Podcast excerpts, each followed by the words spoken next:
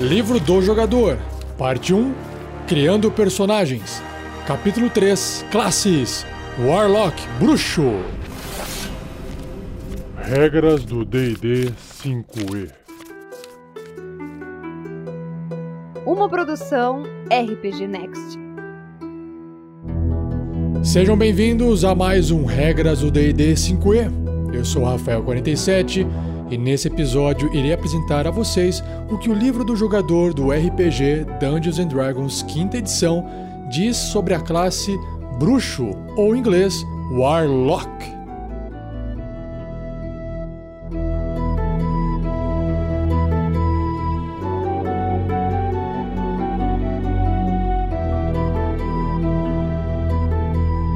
Seja você também um guerreiro ou uma guerreira do bem. Para saber mais, conheça nossas metas e recompensas na campanha do Padrim em www.padrim.com.br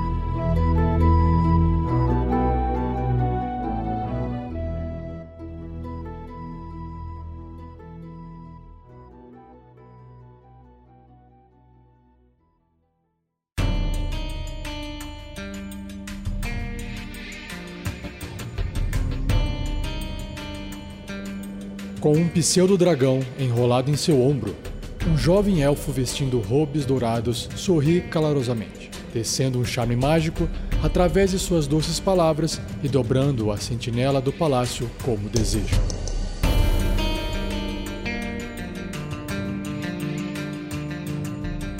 À medida que chamas ganham vida em suas mãos, um mirrado humano sussurra o nome secreto de seu patrono demoníaco infundindo sua magia com poder abissal.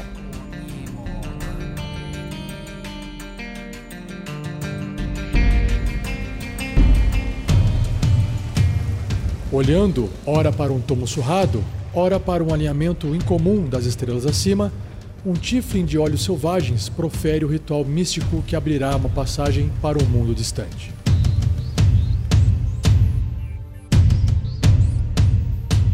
Os bruxos são desbravadores do conhecimento que existe escondido no tecido do multiverso. Através de pactos feitos com seres misteriosos, detentores de poder sobrenatural, os bruxos desbloqueiam efeitos mágicos tão sutis quanto espetaculares. Extraindo conhecimento antigo de seres como nobres fadas, demônios, diabos, bruxas e entidades alienígenas do reino distante, os bruxos remontam segredos arcanos para aprimorar seus próprios poderes.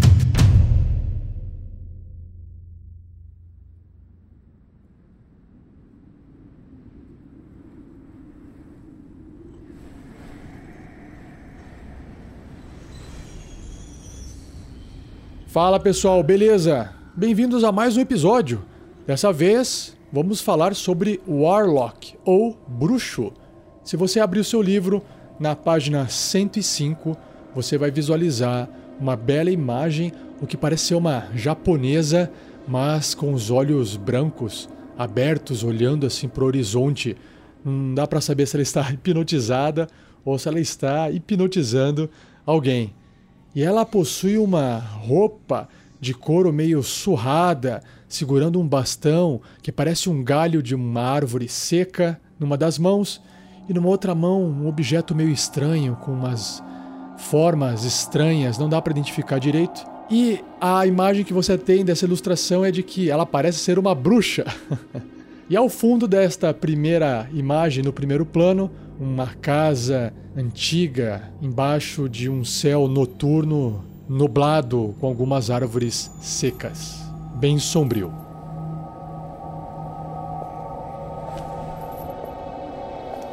Então, para acompanhar a gente hoje nesse bate-papo, essa leitura do livro do jogador na classe O Bruxo, eu convidei aqui a Miko, também conhecida como a Dama das Visões. Miko, seja bem-vinda.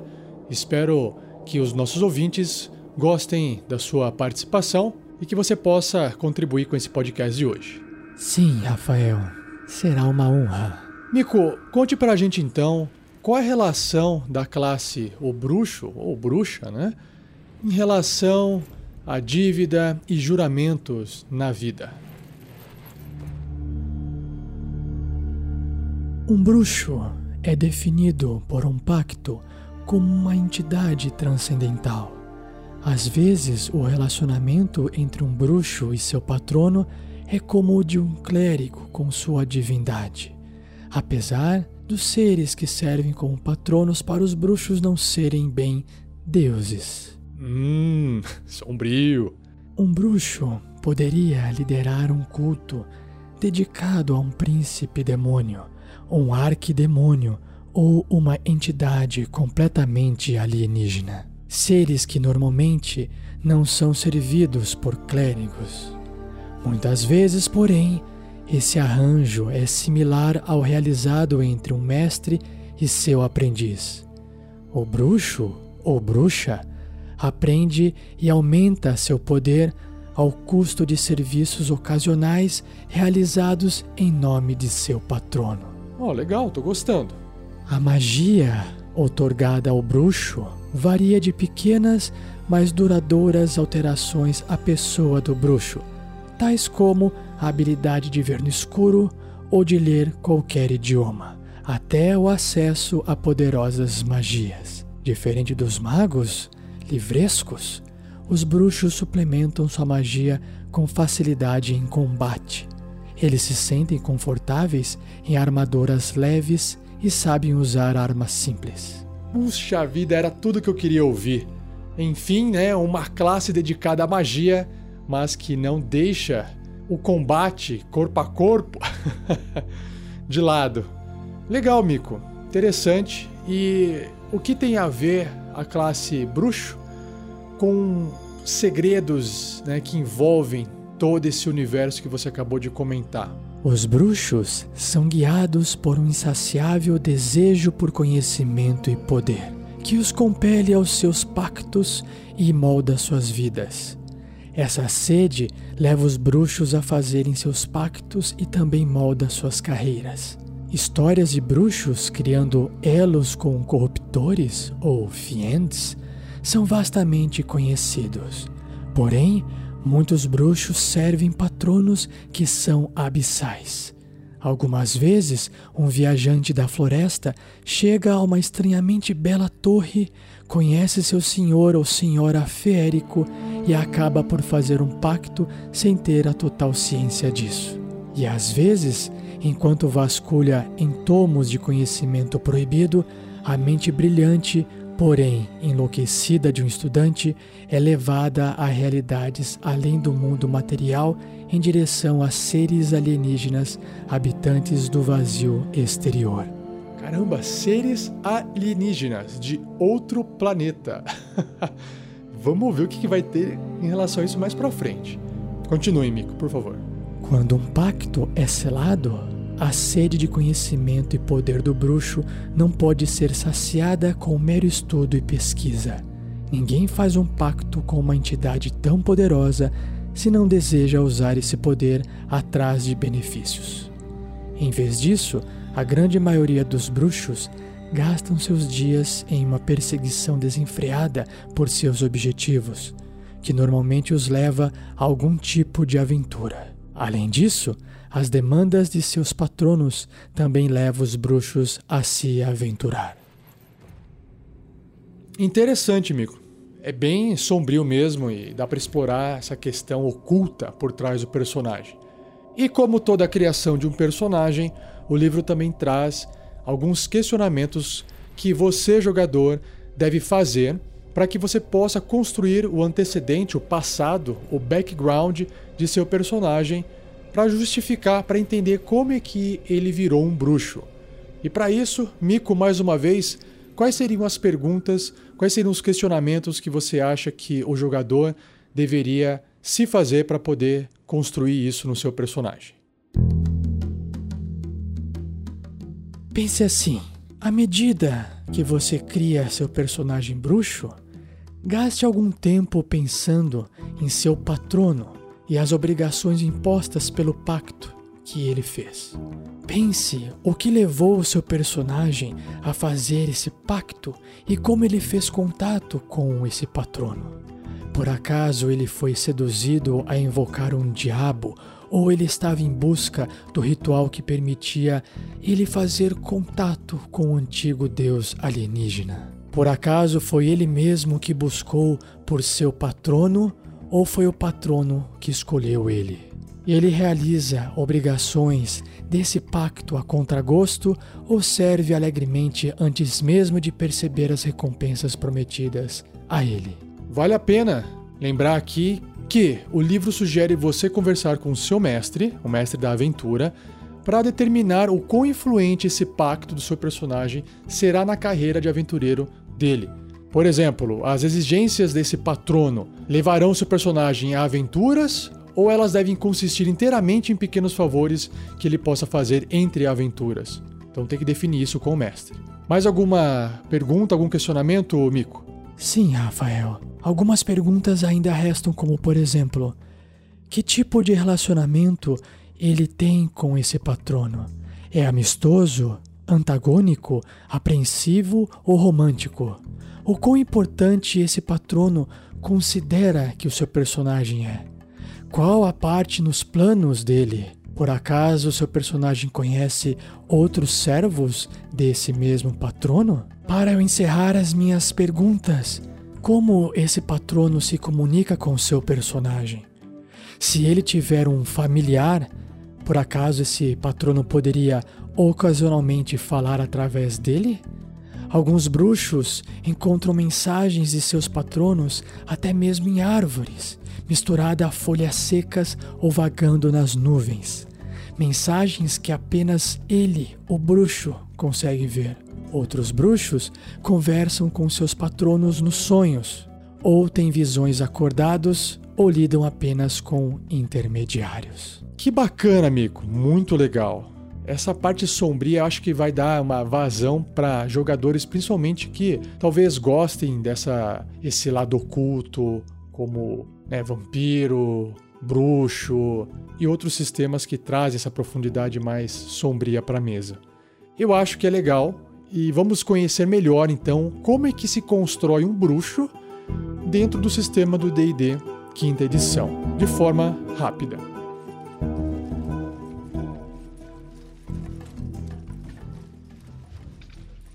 Então o livro diz aqui que você pode construir um bruxo rapidamente seguindo essas sugestões. Então, primeiro, colocar o valor de atributo ou habilidade mais alto em carisma e, segundo, constituição. Ou seja, ele vai provavelmente fazer as suas magias usando carisma e precisa ter bastante vida, porque ele vai acabar se envolvendo em mais combates do que os seus colegas fazedores de magia, conjuradores de magia. Segundo ponto aqui é escolher o antecedente charlatão. E terceiro, escolher os truques Rajada Mística e Toque Arrepiante, além das magias de nível 1, que são Enfeitiçar Pessoa e Raio da Bruxa. Lembrando aqui que eu já fiz a correção da errata que a Wizards of the Coast lançou para o livro do jogador em inglês. Então, uh, no livro, se você estiver né, olhando agora aí, deve estar escrito Ray of Sickness que é o raio do enfraquecimento, ou o raio da doença, desculpe. Já alterei aqui para Charm Person, que é o enfeitiçar pessoa.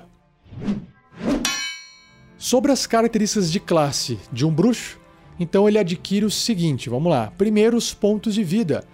O seu dado de vida é um dado de 8 faces, um de 8 por nível de bruxo. Olha que legal.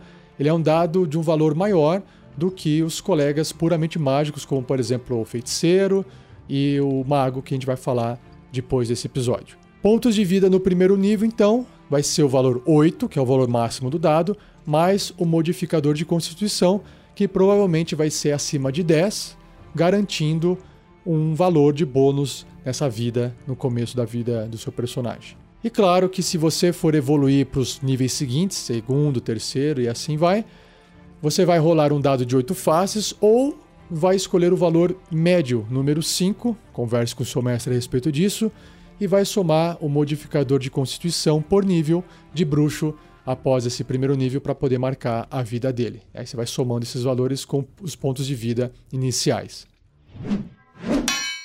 Sobre as proficiências em armaduras, como a Miko citou no começo, armaduras leves. Sobre armas, arma simples. Ferramentas, nenhuma ferramenta. Em testes de resistência, eles são proficientes em sabedoria e carisma, ou seja, dois atributos sociais e mentais. E as perícias, você vai escolher para o seu personagem duas entre arcanismo, que é arcana, enganação, deception, história, intimidação, investigação, natureza e religião. Na parte de equipamento, o seu personagem vai começar com o seguinte, além do concedido pelo antecedente do background que você escolheu para ele. Então vamos lá. As opções são A. Uma besta leve e 20 virotes, ou B. Qualquer arma simples. A. Uma bolsa de componentes, ou B. Um foco arcano, que aqui o seu personagem vai utilizar isso para poder realizar as magias. A. Um pacote de estudioso, que é o Scholar Spec, ou B. Um pacote de explorador, que é o Dungeoneer Spec. E por fim, todos os bruxos de construção rápida terão uma armadura de couro e qualquer arma simples e duas adagas. Olha aí que legal. Ainda pode atirar as adaguinhas à distância. Seguindo nas características do bruxo, no primeiro nível, ele tem uma habilidade chamada Otherworldly Patron, ou patrono de outro mundo transcendental. Nesse primeiro nível do seu personagem, ele conclui uma barganha com um ser transcendental, a escolha do jogador, que pode ser um arquifada ou arcfey, tipo uma fada, uma criatura férica maior, mais forte, né? Um fiend ou corruptor, ou o grande antigo, The Great Old One, inspirado aí nos cultos do Lovecraft, de Call of Cthulhu, por exemplo. Cada um desses seres, desses patronos, vão ser detalhados no final da descrição da classe. E claro que a escolha que você fizer para seu personagem confere traços de primeiro nível e também depois no sexto, décimo e décimo quarto nível do seu personagem bruxo.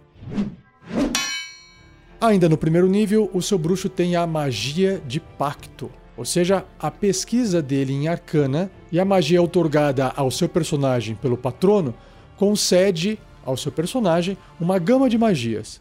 A gente vai discutir em episódios futuros, aqui no Regras do D&D 5e, mais sobre magia no capítulo 10, que são regras gerais de conjuração, e a descrição e a explicação das magias no capítulo 11, beleza?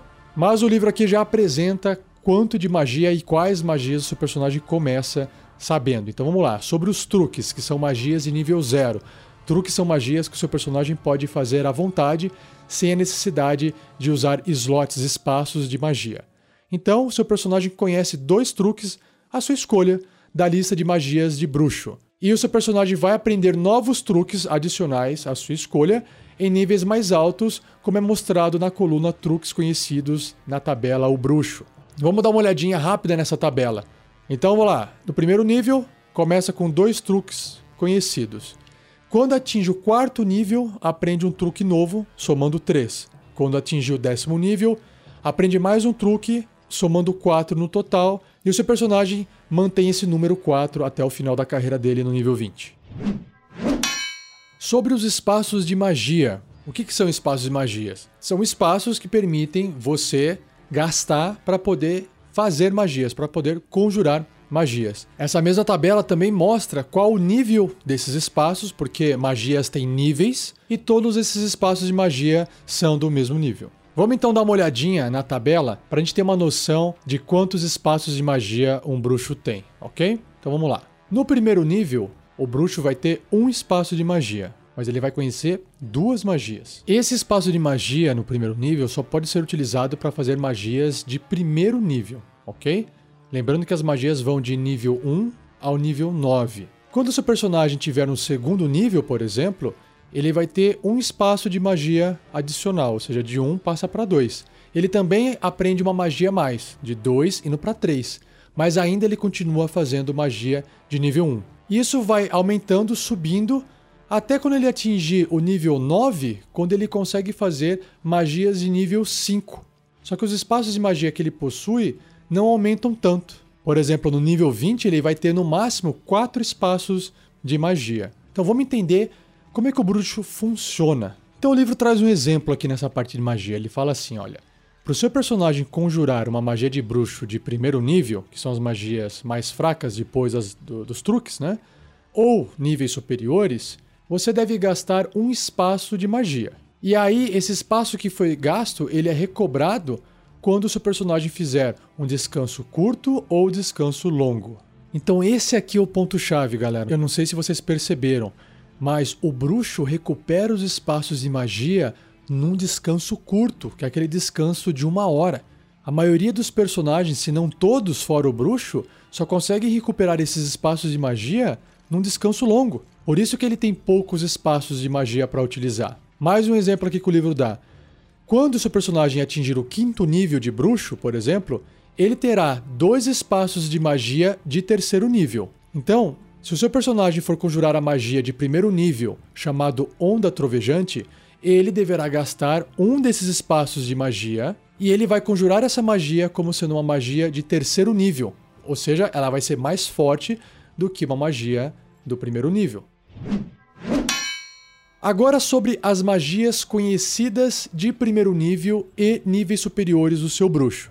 Então, no primeiro nível, ele conhece duas magias de primeiro nível que você vai escolher aí na lista de magias de bruxo. Conforme o seu bruxo vai avançando de níveis e vai aprendendo mais magias e também consegue fazer magias de nível superiores, cada uma dessas magias que ele aprende deve ser de um nível que ele tem acesso. Então não pode aprender uma magia de nível 2 se ele não souber fazer magias de nível 2, se ele não tiver espaços de magia no nível 2 de acordo com essa tabela. Então, por exemplo, quando o seu personagem atingir o sexto nível, ele aprende uma nova magia de bruxo que vai poder ser magia de primeiro nível, segundo nível ou terceiro nível, que é o nível mais alto de magia que ele pode fazer no sexto nível de personagem. Além disso, quando o seu personagem adquire um nível nessa classe bruxo, ele poderá escolher uma magia de bruxo que ele já conheça e substituí-la por outra magia da lista de magias de bruxo, que também deve ser de um nível ao qual o seu personagem tenha espaços de magia.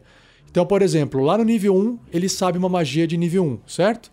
Quando ele atinge o sexto nível, por exemplo, ele aprende uma nova magia de nível 3. Nesse caso, ele pode também além de ter aprendido uma magia nova no nível 3, ele pode esquecer uma magia de nível 1, que ele saiba, e aprender uma nova magia de nível 3, ou, se você quiser, de nível 2. Ou, se não quiser mudar nada, deixa do jeito que tá.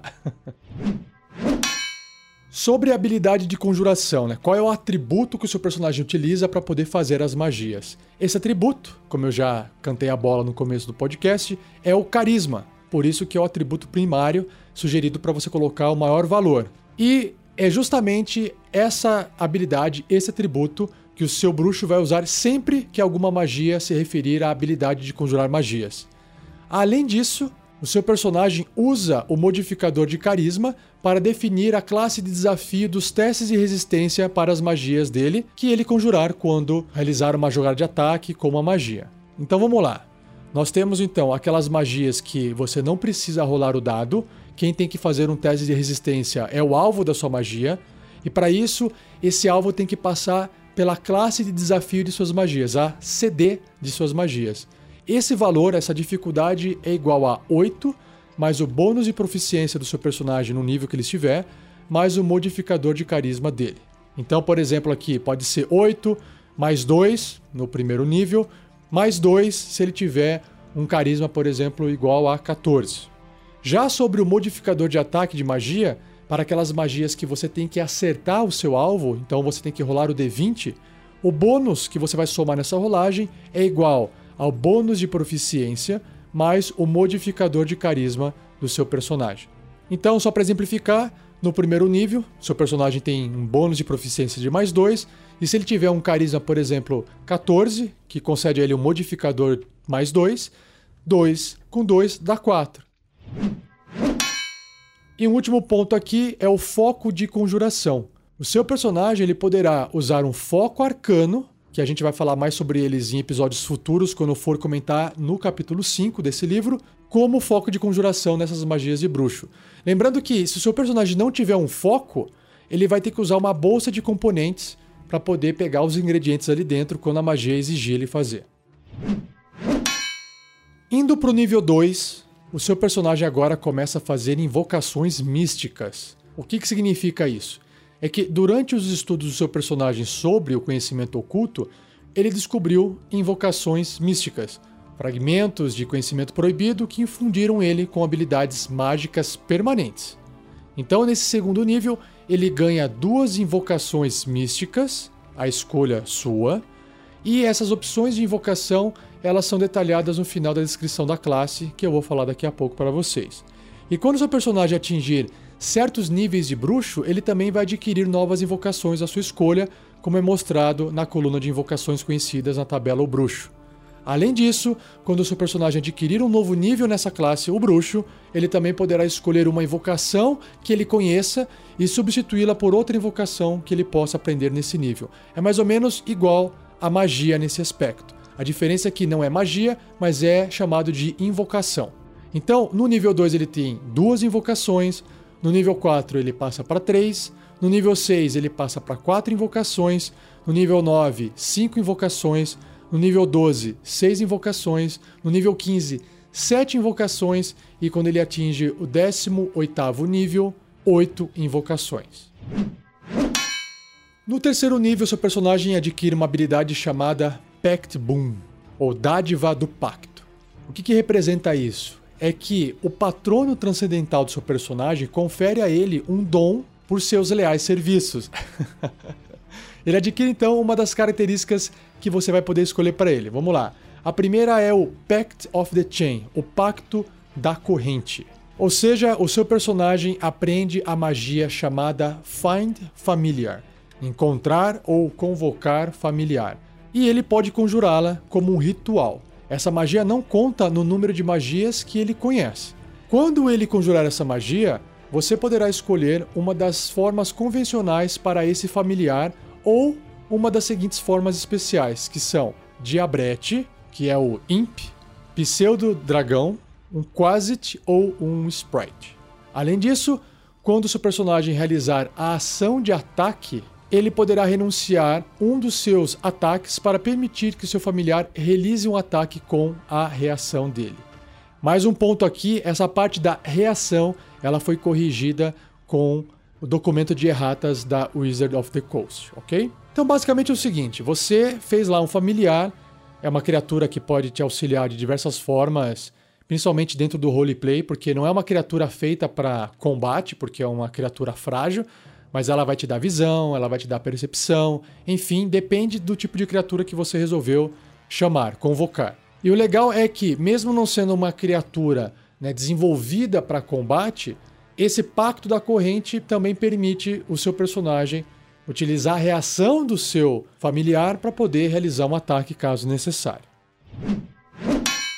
Se você não gostou desse Pacto da Corrente, o próximo aqui descrito na lista é o Pact of the Blade, ou Pacto da Lâmina. Nesse pacto, o seu personagem poderá usar a ação dele para criar uma arma de pacto na mão vazia. E aí ele escolhe a forma que essa arma corpo a corpo tem a cada vez que ele cria. A gente também vai ver mais opções de armas no capítulo 5 em episódios futuros. O seu personagem, para todos os efeitos, é proficiente com essa arma que ele acabou de criar e quando ele estiver segurando ela. Essa arma conta como sendo mágica, com os propósitos de ultrapassar resistência e imunidade a ataques e danos não mágicos. Essa arma também de pacto desaparece se ela estiver a mais de um metro e meio de distância do seu personagem por um minuto ou mais. Se alguém de repente arrancar essa arma da mão dele e deixar um minuto mais longe do que esse um metro e meio, que é um quadradinho, ela vai desaparecer. Ela também desaparece se o seu personagem usar essa característica novamente e se ele for dissipar a arma, ou que não requer nenhuma ação, ou se ele morrer. O seu personagem também poderá transformar uma arma mágica em uma arma de pacto ao realizar um ritual especial quando impunha essa arma. Então imagina lá que seu personagem estava na aventura, achou uma arma mágica e ele quer transformar aquela arma mágica em uma arma de pacto. Então o que, que ele tem que fazer? Ele precisa de uma hora para concluir um ritual que pode ser realizado durante um descanso curto, ou seja, descanso curto também tem uma hora de tempo, né? E aí ele poderá dissipar essa arma, guardando-a no espaço extradimensional. E ela reaparece toda vez que o seu personagem criar uma arma de pacto. Vale lembrar aqui que a arma deixa de ser uma arma de pacto se o seu personagem morrer, se ele realizar um ritual de uma hora com uma arma diferente, ou se ele realizar um ritual de uma hora para romper esse elo com essa arma mágica. E por fim, a arma aparece aos pés do seu personagem se ela estiver no espaço extradimensional quando o elo for quebrado. Então não tem como fazer um truquezinho para fazer a arma desaparecer aí, tá? Esse pacto é bem interessante, né? Porque ele tem esse vínculo com a arma, então é bem legal também o seu personagem poder entrar desarmado sem ninguém conseguir identificar que ele está possuindo uma arma. Ele simplesmente faz aparecer essa arma e acabou, né? Dependendo da arma que tiver na mão, o estrago está feito. E por fim, o outro pacto é o Pacto do Tomo, Pact of the Tome. O patrono do seu personagem deu para ele um grimório chamado Livro das Sombras. Acho que lembra um pouco aquele Death Note, né? Quando ele adquirir essa característica, você vai ter que escolher três truques, ou seja, três magias de nível zero, da lista de magias de qualquer classe. Não precisa ser só de bruxo, pode ser qualquer classe. Vai ter clérigo, paladino, druida, ranger, enfim. Enquanto esse livro estiver com seu personagem, ele poderá conjurar esses truques à vontade. Então tá lá na lista, na ficha do seu personagem, é como se ele tivesse ali com o livro, porque ele sabe fazer e está fazendo a magia à vontade. Essas magias não contam no número de truques que o seu personagem conhece lá na tabela. E esses truques são considerados magias de bruxo para ele e não precisam ser da mesma lista de magia. Agora, se o seu personagem perder esse livro das sombras, ele pode realizar uma cerimônia de uma hora para receber um substituto do seu patrono. Olha só que bonzinho que ele é. Não precisa nem pagar a multa. Essa cerimônia pode ser realizada durante um descanso curto ou longo e destrói o livro anterior. E por fim, o livro se torna cinzas quando o seu personagem morrer. Olha só que legal, imagina se o personagem de repente ele, sei lá, ele tenta convencer alguém que ele, olha, vou te dar aqui meu livro que tem magias, toma o meu livro, né, como se quisesse fazer um combinado ali de garantia. De repente ele enganou a pessoa, ele simplesmente depois faz um ritual, uma hora depois aparece um novo livro na mão dele e o livro que ele deixou com a pessoa foi destruído. Então, imagina que até essas habilidades podem ser utilizadas para roleplay, não necessariamente só fazer magias. Se me permite, Rafael, existem alguns pontos que eu gostaria de acrescentar a esses pactos do bruxo. Claro, Mico, pode prosseguir aí, manda bala. Cada opção de dávida do pacto produz uma criatura ou objeto especial que reflete a natureza do patrono do seu personagem. Então, por exemplo, no Pacto da Corrente, o familiar dele é mais esperto que um familiar típico. A forma padrão pode ser um reflexo do patrono, com sprites ou pseudo-dragões vinculados à arquifada e diabretes e quasites vinculados ao fiend ou corruptor. Devido à natureza inescrutável do grande antigo do The Great Old One, qualquer familiar é aceitável para ele. Sobre o pacto da lâmina, se o patrono de seu personagem for um arquifei ou arquifada, a arma dele deveria ser uma lâmina fina, entalhada com frondosas videiras. Se ele serve um fiend, um corruptor, essa arma então poderia ser um machado feito de metal negro e adornado com chamas decorativas. E, se o patrono for o The Great Old One, o grande antigo, essa arma poderia ser uma lança de aparência antiga, com gemas incrustadas em sua ponta, esculpida para se parecer com um terrível olho aberto. E, no Pacto do Tomo, o livro das sombras de seu personagem deveria ser um tomo elegante, com adornos em suas pontas e repleto de magias de encantamento e ilusão, dado a ele nobremente pela arquifada ou arquifei. Ele poderia, por exemplo, ser um tomo pesado costurado em couro de demônio e cravado com ferro, contendo magias de conjuração e rico em conhecimento proibido sobre regiões sinistras do cosmos, um presente do Fiend ou corruptor, e por fim, poderia ser um diário esfarrapado de um lunático que enlouqueceu ao contatar o grande antigo, The Great Old One, contendo restos de magias que apenas a insanidade dele crescente permite que ele as entenda e conjure. Ah, show de bola. Para quem pegou a referência desse livro, desse diário esfarrapado de um lunático, né? Deixe escrito o nome do maluco aí no post desse episódio. Continuando aqui, quando o seu personagem atingir o quarto nível e novamente o oitavo, décimo segundo, décimo sexto e o décimo nono nível, você, jogador, poderá aumentar um valor de habilidade ou atributo do seu personagem que considera lá força, destreza, constituição, sabedoria, inteligência, carisma. Você vai pegar um desses valores e pode aumentar em dois pontos. Ou, se você quiser escolher dois valores, sei lá, ah, eu quero carisma e constituição, você pode aumentar cada um deles em um ponto. Como padrão, você não pode elevar esse valor de habilidade acima de 20 com essa característica, beleza? No 11 nível, ele aprende ou descobre ou aprimora, não sei qual é o verbo aqui, mas ele tem a característica chamada Mystic Arcanum ou Arcana Mística. O que, que representa isso? O patrono do seu personagem confere a ele um segredo mágico conhecido como Arcana ou Arcanum. Escolha então uma magia de sexto nível da lista de magias de bruxo com essa sua habilidade chamada Arcanum. Ele então pode conjurar essa magia uma vez sem gastar um espaço de magia. E para que ele possa usar essa habilidade novamente, tem que fazer um descanso longo, beleza? Em níveis mais altos do seu personagem, ele vai adquirir mais magias de bruxo, à sua escolha, claro, que podem ser conjuradas dessa forma. Então, uma magia de sétimo nível quando ele atingir o décimo terceiro nível, uma magia de oitavo nível quando ele atingir o décimo quinto nível de personagem, e uma magia do mais alto nível, que é o nono nível de magia, quando ele atingir o 17 nível de bruxo. E claro, mantendo a mesma regra, ele recupera todos esses usos dessa arcana mística quando o seu personagem terminar um descanso longo.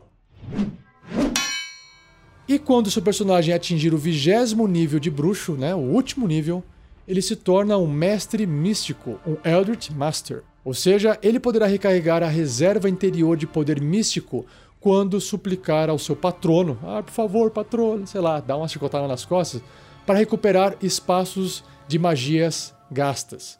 Ou seja, ele pode gastar um minuto suplicando pela ajuda desse patrono para recuperar todos os espaços de magia gastos da sua característica magia de pacto, não as magias normais.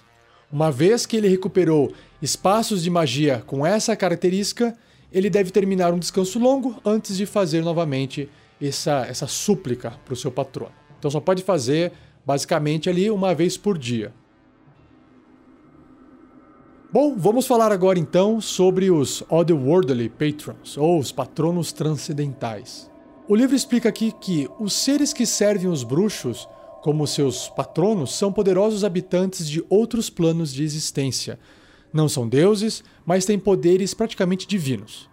Vários patronos concedem a esses bruxos acesso a diferentes poderes e invocações e esperam, claro, favores significativos em troca.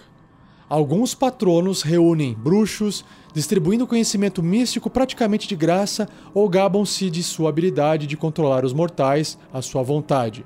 Outros patronos concedem seus poderes apenas a contragosto e farão um pacto apenas com o bruxo. Bruxos que servem o mesmo patrono devem ver um ao outro como aliados, irmãos ou rivais. Legal, hein? Agora então, vamos aqui falar um pouquinho mais com a Mico. Mico, apresente pra gente o que, que é então o patrono Arquifada ou Arcfei.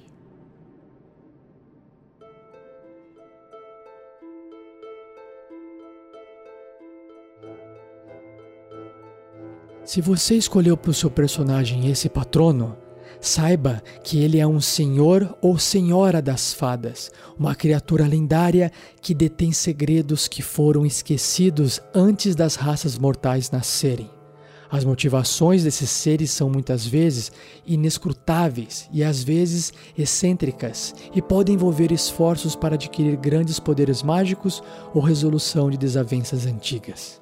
Incluem-se dentre esses seres o príncipe do frio, a rainha do ar e trevas, regente da corte do crepúsculo, Titânia da corte do verão, seu cônjuge, Oberon, o senhor verdejante, Hirsan, o príncipe dos tolos e bruxas antigas.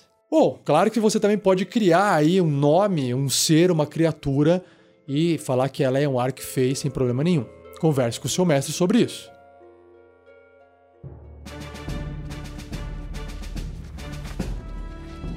E quando seu personagem então tiver esse patrono, ele vai ter uma lista de magia expandida. O que, que representa isso é que esse patrono, né, o Arcfey, a Arquifada, permite que o seu personagem escolha magias de uma lista expandida quando ele for aprender magias de bruxo. E aqui tem uma pequena tabela dessas magias adicionais da lista de magia de bruxo. Então vamos lá. Para magias de nível 1, né, do primeiro nível, são Fogo das Fadas e Sono. Segundo nível, Acalmar Emoções e Força Fantasmagórica. Terceiro nível, Piscar e Ampliar Plantas. Quarto nível de magia, Dominar Besta e Invisibilidade Maior. E quinto nível, Dominar Pessoa e Similaridade. Uma outra habilidade que o seu personagem vai ter é que a partir do primeiro nível, o patrono concede ao seu personagem a habilidade de projetar a sedução e temeridade da presença dessa fada. Por isso que essa habilidade se chama presença feérica. Então vamos resumir agora em informação de sistema. Com uma ação, o seu personagem poderá fazer com que cada criatura num cubo de 3 metros centrado no seu personagem faça um teste de resistência de sabedoria com uma dificuldade, uma CD, igual à mesma CD das magias de bruxo. As criaturas que falharem nesse teste, elas ficarão enfeitiçadas ou amedrontadas pelo seu personagem, e você escolhe, até o início do próximo turno dele.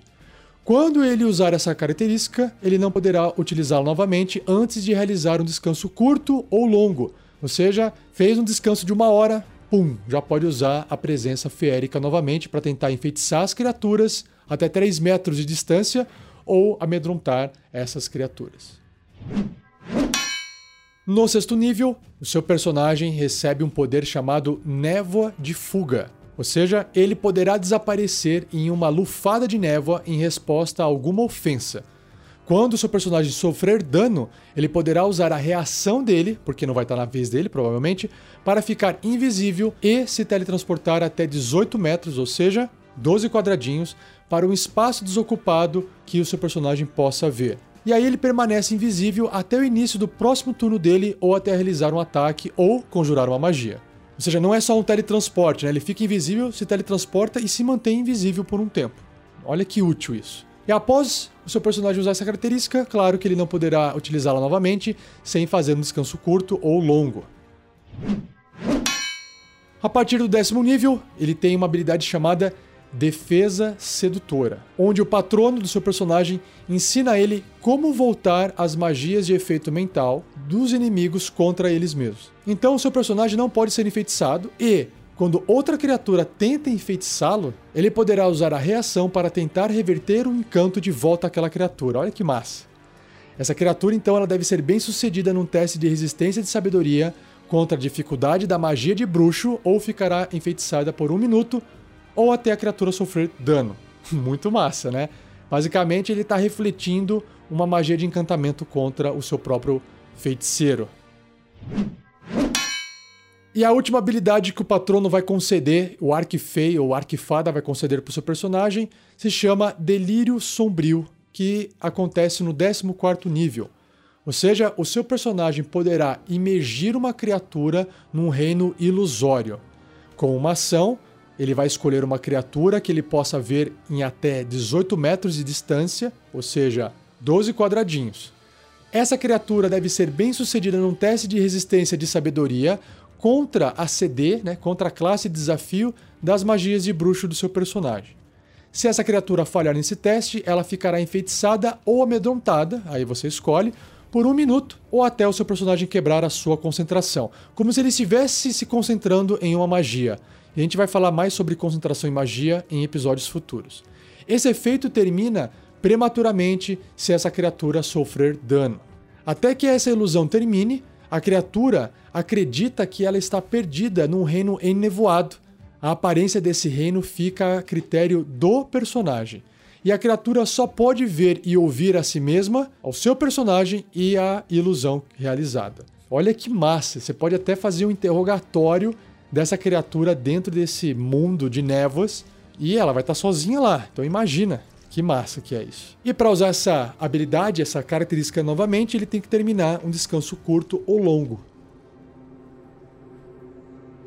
Agora vamos para o outro patrono, que é o Fiend, o corruptor. Mico, é com você.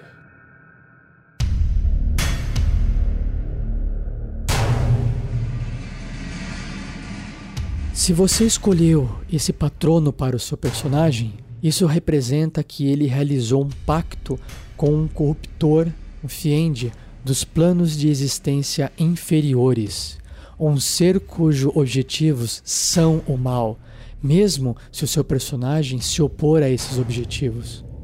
Tais seres desejam corromper ou destruir todas as coisas, em última análise, até mesmo o seu personagem corruptores, poderosos o bastante para forjar pactos, incluem senhores demoníacos como Demogorgon, Orcus, Frasor Blue e Baphomet.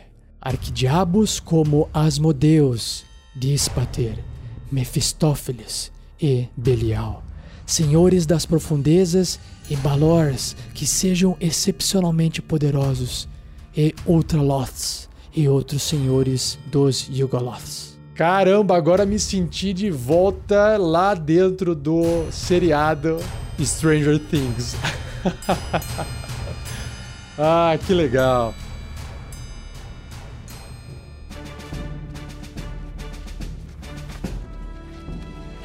Mas vamos lá. As magias expandidas que o seu personagem vai ter, né? Porque ele tem ali o patrono sendo o corruptor e esse corruptor vai permitir que o seu personagem escolha magias de uma lista expandida quando ele aprender magias de bruxo. Então, quais são essas magias? Vamos lá. Magias de nível 1 são duas: Mãos Flamejantes e Comando. Magias de nível 2, Cegueira barra Surdez e Raio Ardente. Magia de nível 3, Bola de Fogo e Névoa Fétida. Magias de nível 4, Escudo de Fogo e Muralha de Fogo e magias de nível 5, coluna de chamas e consagrar. Além disso, uma outra habilidade se chama Bênção do Obscuro, Dark One's Blessing. A partir do primeiro nível, quando seu personagem reduzir uma criatura hostil a zero pontos de vida, ele ganha uma quantidade de pontos de vida temporários igual ao modificador de carisma mais o nível de bruxo no mínimo 1. Olha que legal! Se o seu personagem tem 14 de carisma, por exemplo, então ele tem um modificador mais 2. E ele tiver no nível 1, então 1 com 2 dá 3. Então ele matou uma criatura, ele pum, ganha 3 pontos de vida temporários. A gente vai explicar mais o que, que representa pontos de vida temporário, mas para todos os efeitos é como se fosse um novo pool, né, uma nova piscina de pontos de vida. Como se fosse um pequeno escudo de vida em volta do seu personagem. Ou seja, aqueles pontos de vida eles se perdem primeiro antes de ele começar a perder HP normal. A próxima habilidade que ele adquire é a sorte do próprio obscuro, Dark One's Own Luck. A partir do sexto nível, o seu personagem poderá pedir ao seu patrono para alterar o destino em favor dele. Quando ele realizar um teste de habilidade ou um teste de resistência, ele poderá também usar essa característica para adicionar um dado de 10 faces, um D10, nessa jogada. Ele pode então fazer isso após essa jogada inicial, mas antes que qualquer efeito da jogada ocorra. Então, por exemplo, seu personagem está tentando resistir a uma magia, ele rolou lá o D20, saiu o número que ele acha que é baixo, e aí você fala assim: bom, eu vou tentar alterar a sorte aqui, patrono, me dê mais um dado de 10. rola esse D10 e aí de repente saiu 5. Aí soma esse valor 5 com essa rolada nesse teste de resistência para depois verificar se esse novo valor, com esses 5 a mais, vai ser suficiente ou não. Ou seja, o mestre não pode ainda falar se aquele valor é suficiente ou não. É o jogador que vai ter que decidir se ele quer usar essa habilidade ou não, mas ele pode fazer isso, claro, depois que ele rolar o D20 no teste. E, após usar essa característica, ele não poderá utilizá-la novamente após terminar um descanso curto ou longo. A próxima habilidade se chama Resistência Demoníaca ou Fiendish Resilience. A partir do décimo nível, seu personagem poderá escolher um tipo de dano quando ele terminar um descanso curto ou longo. O que é um tipo de dano? Eletricidade, veneno, necrótico, cortante, perfurante e por aí vai. Então, o seu personagem adquire resistência, lembrando, resistência é todo dano é reduzido pela metade. Contra esse tipo de dano, até que ele escolha um tipo de dano diferente com essa característica. E danos causados por armas mágicas ou armas de prata ignoram essa resistência. Fantástico, né? Basicamente, o seu bruxo ele vai estar fazendo isso toda vez. Ele fez um descanso curto, ele está escolhendo um tipo de dano para ter resistência. Então, de repente, o seu bruxo está numa missão lá nos planos de fogo. Então ele está sempre com resistência a fogo se ele quiser. Ou ele está indo invadir uma tribo de goblins que ele sabe que os bichinhos vão atacar com flecha e lanças, então ele quer ter resistência contra dano perfurante. Então é extremamente útil esse tipo de habilidade. E por fim, no 14 nível, o seu personagem adquire um poder chamado Lançar no Inferno. Hurl Through Hell. Então, a partir do 14 nível, quando ele atingir uma criatura com um ataque, ele poderá usar essa característica para, instantaneamente, transportar esse alvo para os planos inferiores. Ó, vai conversar com meu patrono lá, vai. A criatura então desaparece e ela é jogada para um lugar similar a um pesadelo. No final do turno do seu personagem, o alvo retorna ao lugar que ela ocupava anteriormente ou para o espaço desocupado mais próximo. Se esse alvo não for um corruptor, ou seja, não for um fiend, ele sofre 10 de 10, 10 dados e 10 faces de dano psíquico à medida que toma conta da experiência traumática. Após usar essa característica, claro que o seu personagem só vai poder utilizá-la novamente se terminar um descanso curto ou longo. Que legal, né? Você pode mandar uma pessoa lá, olha, vai dar uma visitinha lá no, no inferno, não sei aonde, nos planos inferiores, e a sua experiência é tão dolorosa que você vai perder 10 dados de 10 faces de vida psíquicos. Claro, se ele não for já um fiend, um corruptor que está acostumado com esse ambiente. Eu acho que eu gostei mais do, do Corruptor do que o Arcfey, apesar de ter habilidades interessantes, o Corruptor faz o mais o meu estilo, mais o meu gosto. Agora vamos pro grande antigo, o The Great Old One, que olha, vamos ver se não vai ser difícil competir com o Corruptor, hein? Mico, explica pra gente aqui o que, que representa ter um grande antigo como patrono. Esse patrono é uma entidade misteriosa cuja natureza é profundamente alheia ao tecido da realidade. Ele deve ter vindo do reino distante, o espaço além da realidade, ou pode ser um dos deuses anciões conhecido apenas nas lendas. Seus motivos são incompreensíveis para os mortais e seu conhecimento é tão imenso e antigo que até mesmo as mais grandiosas bibliotecas desbotam em comparação com os vastos segredos que ele detém. O grande antigo pode desconhecer a existência de seu personagem ou totalmente indiferente a ele mas os segredos que seu personagem desvendou permitem que ele obtenha suas magias do Great Old One. Entidades desse tipo incluem Gualnadar, conhecido como aquele que espreita, Tarisdun, o deus acorrentado, Dendar, a serpente da noite, Zargon, do Hero Quest. Não, não, não. Ah! Fala sério, Mico. Zargon, o retornado, e o grande Cthulhu, ou o grande Clayton, como alguns também gostam de falar, entre outros seres insondáveis. Ah, o grande Clayton, boa, grande Cthulhu.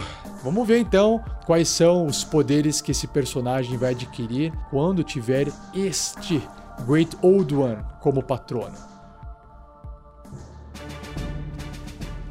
Então, começando com a lista expandida de magias, o Grande Antigo permite que o seu personagem possa escolher magias dessa lista quando ele for aprender magias de bruxo. Então vamos lá: magias de primeiro nível, sussurros dissonantes e riso histérico de taxa. Magias de segundo nível, detectar pensamentos e força fantasmagórica. Magias de terceiro nível, clarividência e enviar mensagem. Magias de quarto nível, dominar besta e tentáculos negros de Evart e magias de quinto nível, dominar pessoa e telecinésia. Então, o seu personagem no primeiro nível, quando tiver esse grande antigo como patrono, ele vai despertar a mente dele. Ou seja, o conhecimento alienígena concede ao seu personagem a habilidade de tocar a mente de outras criaturas. Ele pode se comunicar telepaticamente com qualquer criatura que ele possa ver até 18 metros ou 12 quadradinhos dele. Olha que legal, né? sai conversando com todo mundo de forma telepática. O seu personagem não precisa partilhar um idioma com essa criatura para compreender as expressões telepáticas, mas a criatura deve ser capaz de compreender pelo menos um idioma. Então não dá para falar com Uzi, não dá para falar com os bichos muito, sei lá, cachorro, né? Porque não compreende o idioma, então tem que ter um certo nível de inteligência aí. No sexto nível, o seu personagem bruxo adquire a proteção entrópica, ou seja, ele aprende a se proteger magicamente contra ataques e a transformar os ataques mal sucedidos de seus inimigos em boa parte para ele mesmo. Quando uma criatura realizar uma jogada de ataque contra o seu personagem, ele poderá usar a reação dele para impor desvantagem nessa jogada. Ó, estou te atacando, opa, desvantagem. Se esse ataque errar, ou seja, que tem uma chance de errar maior porque está rolando com desvantagem, na próxima jogada do seu personagem de ataque contra essa mesma criatura, vai ter vantagem se ele fizer esse ataque antes do final do próximo turno. Então é bem simples, né? Você está sendo alvo de um ataque, você tem a chance desse inimigo errar e ainda você vai ter uma chance maior de atacar ele no próximo turno seu que você for agir. E claro que após usar essa característica, o seu personagem não poderá utilizá-la novamente, a não ser que ele faça um descanso curto ou descanso longo. No nível 10, uma nova habilidade chamada Escudo de Pensamentos surge, ou seja, os pensamentos do seu personagem não podem ser lidos através de telepatia ou outros meios, a não ser que você permita. Ele também adquire resistência a dano psíquico e toda vez que uma criatura causar dano psíquico a ele, essa criatura sofre a mesma quantidade de dano que ele sofreu. Porra, que legal, hein? Quer causar dano? Então toma o mesmo dano aí. E por fim, no 14 nível, ele pode criar um lacaico. O seu personagem então vai adquirir essa habilidade de infectar a mente de um humanoide com a magia alienígena do patrono. Ele então pode usar a ação dele para tocar um humanoide incapacitado. Essa criatura então ficará enfeitiçada pelo seu personagem até que a magia remover maldição seja conjurada sobre ela. A condição enfeitiçado seja removida dela ou se o personagem seu usar essa característica novamente. E aí o que acontece? O seu personagem então pode se comunicar telepaticamente com essa criatura enfeitiçada, contanto que ambos estejam no mesmo plano de existência. Ou seja, essa habilidade ela pode ser utilizada com, sei lá, um colega seu que está dormindo, né? Porque ele está ali incapacitado. Ou uma criatura, ou inimiga, e aí você mantém uma comunicação telepática com essa criatura. Olha as possibilidades de roleplay que podem ser criadas com essa habilidade. Bem legal. Bom, esse então foi a descrição do patrono grande antigo e agora o livro ele vai descrever quais são as invocações místicas, o Eldritch Invocations, que o seu bruxo pode fazer ao longo da carreira dele. E é importante que, se uma invocação mística tiver pré-requisitos, o seu personagem deve possuir esses pré-requisitos, claro, que senão não chamaria pré-requisito para poder aprender a invocação mística. Também o seu personagem poderá aprender a invocação ao mesmo tempo que ele adquire os pré-requisitos dela, beleza? E o pré-requisito de nível das invocações se refere ao nível do bruxo, não ao nível do personagem. Porque às vezes ele é, sei lá, nível 2 de bruxo e nível 1 de guerreiro. E ele é então nível 3 de personagem. Então sempre tem que contar que é o nível de bruxo, beleza? Esse foi mais um ponto de correção da errata da Wizards of the Coast. A primeira invocação mística que o livro descreve se chama Agonizing Blast, ou Explosão Agonizante. Qual que é o pré-requisito? Truque Rajada Mística. Seu personagem tem que aprender, saber fazer o truque da rajada mística. Por quê? Porque quando o seu personagem conjurar essa magia, esse truque de rajada mística, você vai adicionar o modificador de carisma no dano causado quando ele atingir. Simples assim. A próxima invocação mística se chama Armor of Shadows, ou Armadura de Sombras que representa que o seu personagem pode conjurar armadura arcana nele mesmo à vontade, né, como um truque, sem precisar gastar um espaço de magia ou componentes materiais. Oh, bem legal, bem forte isso aqui para dar bastante proteção pro seu personagem. Gostei. O próximo se chama Ascendant Step, passo ascendente. Pré-requisito: nono nível, nono nível de bruxo. Ou seja, ele poderá conjurar levitação em si mesmo à vontade, sem precisar gastar um espaço de magia ou componentes materiais. Beleza, simples e direto. O próximo se chama Beast Speech, idioma bestial ou discurso bestial, algo assim. Não tem nenhum pré-requisito e permite que o seu personagem conjure falar com animais à vontade sem precisar gastar um espaço de magia. A próxima invocação se chama Beguiling Influence, influência enganadora. Também não tem nenhum pré-requisito e o seu personagem ganha proficiência nas perícias enganação e persuasão. Então toma cuidado para você não montar o personagem e já escolher essas perícias. De repente você vai querer pegar essa invocação mística e não faz sentido você pegar porque você já é proficiente. Então faça uma escolha aí antes com sabedoria. A próxima invocação mística também se chama Bewitching Whispers. Sussurros sedutores e o pré-requisito é estar no sétimo nível de bruxo. E aí o seu personagem nesse nível poderá conjurar compulsão uma vez, usando um espaço de magia de bruxo, e ele não pode fazer isso novamente até terminar um descanso longo. O próximo se chama Livro dos Segredos Antigos, ou Book of Ancient Secrets, que também já vou explicar para vocês com uma erratazinha, com uma errata que o PDF da Wizards of the Coast trouxe pra gente. O pré-requisito é ter a característica Pacto do Tomo. Seu personagem, então, agora pode, quando adquirir essa invocação mística, registrar rituais mágicos naquele livro das sombras. Então, você vai escolher duas magias de primeiro nível que possuam o descritor ritual na lista de magias de qualquer classe a magia aparece no livro e não conta no número de magias que o seu bruxo conhece. Com esse livro das sombras em mãos, ele então poderá conjurar as magias escolhidas como rituais. Vale lembrar que ele não pode conjurar essas magias, exceto na forma de rituais, a não ser que ele tenha aprendido elas através de outros meios, beleza? Seu personagem também poderá conjurar uma magia de bruxo que ele conheça como ritual, se ela possuir o descritor ritual. Os rituais não precisam ser da mesma lista de magia. E durante as aventuras, o seu personagem poderá também adicionar outras magias de ritual nesse livro das sombras, como se fosse um mago, que eu vou explicar no próximo episódio. Quando ele encontrar tais magias, ele poderá adicioná-la ao livro se o nível da magia for igual ou inferior à metade do nível de bruxo arredondado para baixo se ele tiver tempo para gastar transcrevendo a magia. Para cada nível da magia, o processo de transcrição levará duas horas e custará 50 moedas de ouro devido à tinta rara necessária para escrever aquela magia no livro. Então não é de graça, né? E demora um tempo. E também não pode ser de qualquer nível. A próxima invocação se chama Chains of Carcery, ou Correntes de Cárcere. Tem um pré-requisito que é 15º nível de bruxo e também ter a característica Pacto da Corrente. Então, o seu personagem poderá conjurar e imobilizar monstro, que é a magia, à vontade, tendo como alvo um celestial, corruptor ou elemental. Olha que legal. Sem precisar gastar um espaço de magia ou componentes materiais. E o seu personagem deverá terminar o descanso longo antes de usar essa invocação na mesma criatura novamente.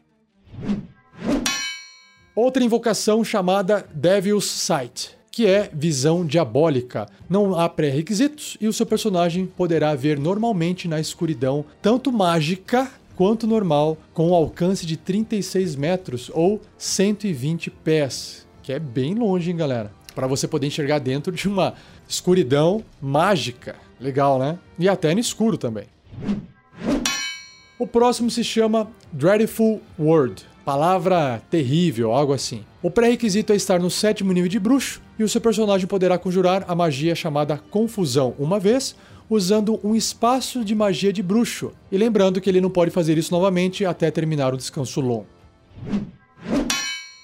O próximo se chama Eldritch Sight, ou visão mística, algo assim. Não há pré-requisitos e o seu personagem poderá conjurar a magia detectar magia à vontade, sem precisar gastar um espaço de magia. Pô, isso aqui é muito útil, pessoal, porque detectar magia é uma magia que o pessoal tem dificuldade em usar, né? Porque tem que ficar preparando e é difícil de acabar usando. E quando você pode usar isso à vontade, putz, aí é uma mão na roda, hein? Porque você sai usando essa magia toda hora em todo lugar para ver se algo é mágico ou não. Então, eu acho que nesse caso aqui é muito útil. A próxima vocação se chama Eldritch Spear. Lança mística, lança alguma coisa assim, porque Eldritch é difícil de traduzir, né? Mas tem um pré-requisito que é o truque da rajada mística, o Eldritch Blast Cantrip. Quando o seu personagem conjurar essa rajada mística, o alcance dela será de 90 metros, 300 pés. Cara, é longe. 300 pés num, num mapa de combate, pessoal, é uma boa distância. Próxima invocação: Eyes of the Rune Keeper Olhos do Guardião das Runas. Não há pré-requisitos e o seu bruxo poderá ler todas as escritas. Legal, hein? Poxa, para uma aventura que tem texto aí, fantástico. Próximo, Fiendish Vigor ou Vigor Abissal. Não há pré-requisitos e o seu personagem poderá conjurar uma magia chamada Vida Falsa em si mesmo à vontade, como uma magia de primeiro nível, sem precisar gastar um espaço de magia ou componentes materiais. Próxima invocação: Gaze of Two Minds Olhar de Duas Mentes. Não há pré-requisitos e o seu personagem poderá usar a ação para tocar um humanoide voluntário e perceber através dos seus sentidos até o final do próximo turno do seu personagem. Contanto que essa criatura esteja no mesmo plano de existência que o seu personagem, ele poderá usar a ação dele nas rodadas subsequentes para manter essa conexão, estendendo a duração até o início do próximo turno. Enquanto estiver percebendo através dos sentidos dessa outra criatura, o seu personagem aproveita os benefícios de todos os sentidos especiais possuídos pela criatura e é claro que ele fica cego e surdo ao que está em volta dele.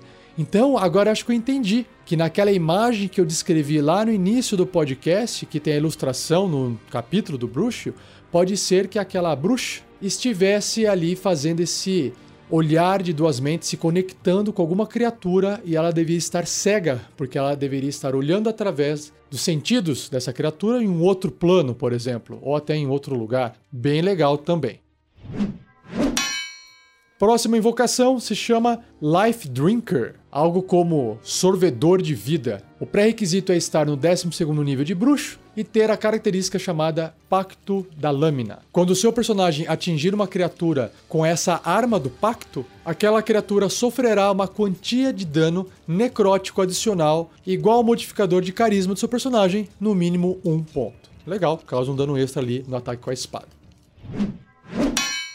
Próxima invocação: Mask of Many Faces Máscara de muitas faces. Alguém lembra aí de Game of Thrones? Não há pré-requisitos e o seu personagem poderá conjurar a magia disfarçar-se à vontade sem precisar gastar um espaço de magia. Outro aqui: Master of Myriad Forms. Mestre das infindáveis formas, algo assim. O pré-requisito é estar no 15º nível de bruxo e ele poderá conjurar alterar-se à vontade sem precisar gastar um espaço de magia. Próxima invocação: Minions of Chaos Lacaios do Caos. O pré-requisito é estar no nono nível de bruxo e o seu personagem poderá lançar uma magia chamada Conjurar Elemental uma vez, usando um espaço de magia do bruxo, e claro que ele não poderá fazer isso novamente até terminar um descanso longo. Próximo, Mire the Mind. Encharcar a mente. Pré-requisito: quinto nível de bruxo. E o seu personagem poderá conjurar lentidão uma vez, usando o espaço de magia do bruxo, e não pode fazer isso novamente até terminar um descanso longo. Próximo aqui, Misty Visions visão nas brumas, visão na neva, algo assim, não há pré-requisito e o seu personagem poderá conjurar imagem silenciosa à vontade, sem precisar gastar um espaço de magia ou componentes materiais.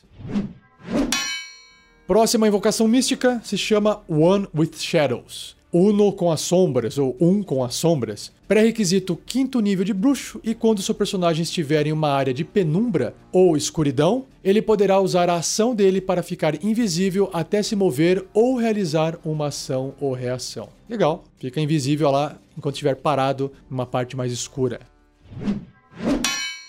Outra invocação, Otherworldly Leap. Salto transcendental. Pré-requisito nono nível de bruxo. E o seu personagem poderá conjurar salto, né, a magia chamada salto, em si mesmo à vontade, sem precisar gastar um espaço de magia ou componentes materiais. Próxima invocação mística: Repelling Blast. Explosão repulsiva, repelente. Pré-requisito: o truque da rajada mística, o Eldritch Blast Cantrip. Seu personagem, então, quando atingir uma criatura com essa rajada mística, poderá empurrar a criatura até 3 metros para longe dele em linha reta. Então, bateu o dano ali, bateu a magia, pum, pode empurrar 3 metros para trás. Muito bom. Próximo, Sculptor of Flesh, escultor da carne. Pré-requisito, sétimo nível de bruxo, e o seu personagem poderá conjurar uma magia chamada Metamorfose, uma vez usando um espaço de magia do bruxo, e ele não pode fazer isso novamente até terminar um descanso longo. Mais um aqui chamado Sign of Ill Omen, ou Sinal de Mau Agouro, pré-requisito quinto nível de bruxo, e o seu personagem poderá conjurar a magia Rogar Maldição uma vez usando o espaço de magia do bruxo, e ele não poderá fazer isso novamente até terminar um descanso longo. Próxima invocação, Teeth of Five Fates, Ladrão dos Cinco Destinos, ou Larápio dos Cinco Destinos, não há pré-requisito e o seu personagem poderá conjurar perdição uma vez usando um espaço de magia de bruxo, e ele não poderá fazer isso novamente até terminar o descanso longo. Próximo, Thirsting Blade. Lâmina sedenta. O pré-requisito é estar no quinto nível de bruxo e ter a característica chamada Pacto da Lâmina. Então, seu personagem poderá atacar com a arma do pacto duas vezes ao invés de apenas uma quando ele usar a ação de ataque dele no turno. Olha que legal! Essas habilidades aqui, essas invocações místicas envolvendo o Pacto da Lâmina, transformam seu personagem mais em combatente, né? Isso que eu acho legal. Próximo, Visions of Distant Realms, Visões dos Reinos Distantes. Há um pré-requisito estar no 15º nível de bruxo e o seu personagem poderá conjurar a magia Olho Arcano à vontade sem precisar gastar um espaço de magia. Mais um aqui chamado The Voice of the Chain Master, a voz do Mestre das Correntes. Há um pré-requisito que é ter a característica Pacto da Corrente, e o seu personagem poderá se comunicar telepaticamente com o seu familiar até perceber através dos sentidos dele, desse familiar, enquanto ambos estiverem no mesmo plano de existência. Além disso, enquanto ele estiver percebendo através dos sentidos desse familiar, também poderá falar através dele com a voz, mesmo que o familiar normalmente seja incapaz de falar. Então, olha, imagina, você tem lá um corvo que pousou na janela de alguém e aí esse corvo de repente começa a falar na voz do seu personagem. Imagina o terror que deve ser uma pessoa ver uma cena dessa numa noite com uma lua cheia no meio de uma floresta, sei lá. Pelo menos dá pra pregar uma peça, né, em alguém. Mais um aqui, mais uma invocação chamada Whispers of the Grave. Nossa, parece nome de música do Iron Maiden, né?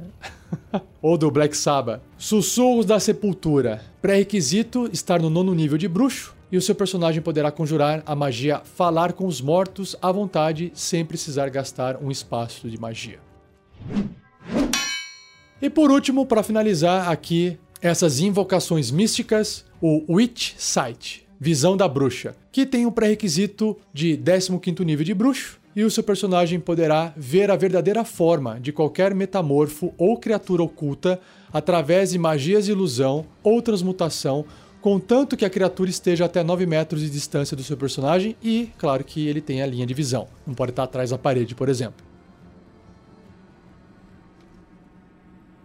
Bom, é isso. A gente termina a classe O Bruxo. Espero que você tenha gostado dessa classe. Eu não conheci o bruxo direito, conheci agora fazendo essa leitura com vocês. Adorei o bruxo, gostei muito do bruxo. Saber que ele é um mago e pode ser um combatente ao mesmo tempo, uma mistura desses dois. A forma de fazer magia dele é diferente do feiticeiro. E eu sei que é diferente do mago, e é diferente das outras classes também que fazem magia. Gostei bastante, dá um, um clima de, de, algo sombrio na campanha, vale a pena. Achei legal, vou considerar um dia fazer um bruxo, um warlock, para poder jogar, se um dia eu conseguir ser jogador e não mestre, né? E eu queria agradecer mais uma vez a presença aqui da Mico, a dama das visões. Mico, obrigado por ter contribuído com esse podcast e espero que a gente possa se ver em breve aí em alguma aventura, quem sabe aí em alguma partida, beleza? Um abraço para você, Mico. Brigadão. Tchau, tchau, Rafael. Boa noite, ouvintes. Sonhem com os anjos. E pessoal, é isso. Antes, calma, não vai embora, deixa eu aqui passar uns recadinhos para vocês. Se você ainda não conhece os nossos outros podcasts do RPG Next, saiba que a gente tem podcast de aventura de RPG, gravado, editado, sonorizado, podcast de bate-papo falando sobre assuntos de RPG, a gente fala sobre outros sistemas e também acesse o rpgnext.com.br para você ver outros conteúdos que a gente tem também escrito no site, enfim. Até temos, inclusive, canal no YouTube com vídeos, temos o nosso Facebook, nós temos Twitter, Instagram, acompanhe nossas redes sociais. E claro, se você quer nos ajudar, tem várias formas de nos ajudar. Uma delas é se tornando um padrinho ou madrinha no RPG Next. Acesse padrim.com.br barra RPG Next e a partir de um real por mês, a doação de um real por mês, você já consegue nos ajudar. E tem uma série de recompensas conforme o valor vai sendo aumentado. A partir de dois reais você já faz parte do nosso grupo de padrinhos e madrinhas do RPG Next lá no WhatsApp. Enfim, tem uma série de recompensas, dá uma olhadinha lá no nosso site. Se você quer ajudar de outra forma, saiba que compartilhar esse episódio com o maior número de amigos conhecidos que gostam do tema vai ajudar a gente bastante. Se você ainda não tem o livro e gostaria de adquirir o livro do Player's Handbook da quinta edição do D&D, acesse o nosso link de afiliado que está no post desse episódio. É um link da amazon.com.br. Você clica lá, o livro vai sair o mesmo valor para você, vai chegar na sua casa normal e a gente vai ganhar um, um percentualzinho, né, para ajudar nosso projeto. Beleza? Se você acha que daria para acrescentar alguma coisa sobre o bruxo, acesse o post desse episódio, deixe seu comentário lá, escreva, que aí eu passo lá, dou uma lidinha e comento também, e outras pessoas podem fazer o mesmo, beleza? E claro, não perca o próximo episódio, onde iremos falar sobre a última classe descrita no livro do jogador, que é Wizard ou Mago. Beleza, pessoal? Obrigadão, um abraço e até o próximo episódio.